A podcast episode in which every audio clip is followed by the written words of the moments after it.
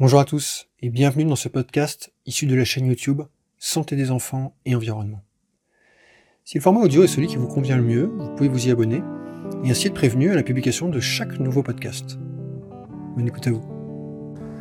Bonjour à tous, je suis Guillaume et bienvenue dans cette vidéo Santé des enfants et environnement, où je vais partager avec vous un point de vue argumenté pour alimenter vos réflexions de parents verts et prudents.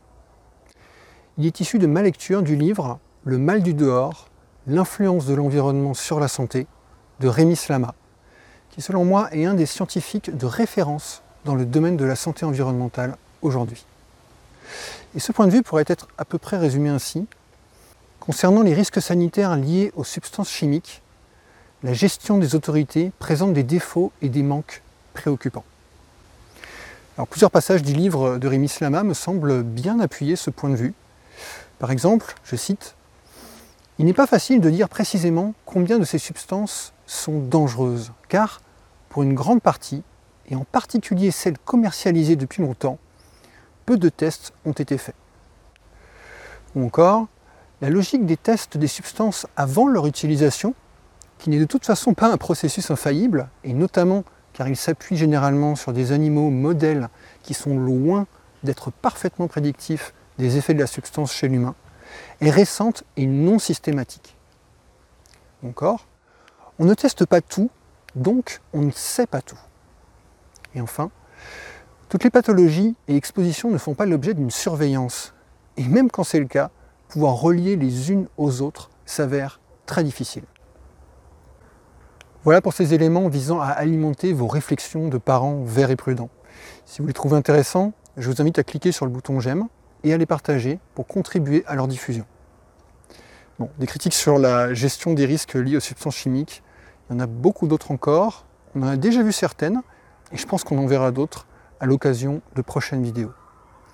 Et dès à présent, si on est assez convaincu que cette gestion est vraiment insuffisante, et notamment au regard des grandes vulnérabilités des enfants, alors ça peut inviter à une certaine prudence et une certaine sobriété dans les substances auxquelles on les expose.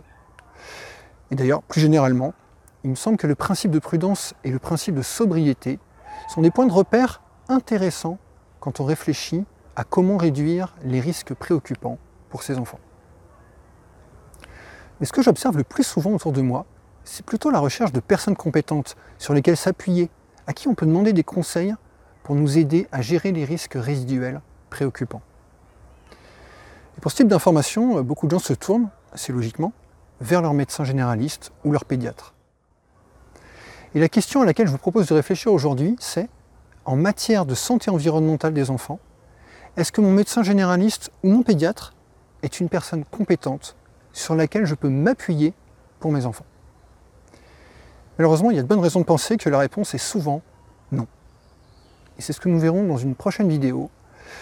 Et je vous ferai aussi des propositions pour gérer cette difficulté à notre niveau de parents. Alors à bientôt.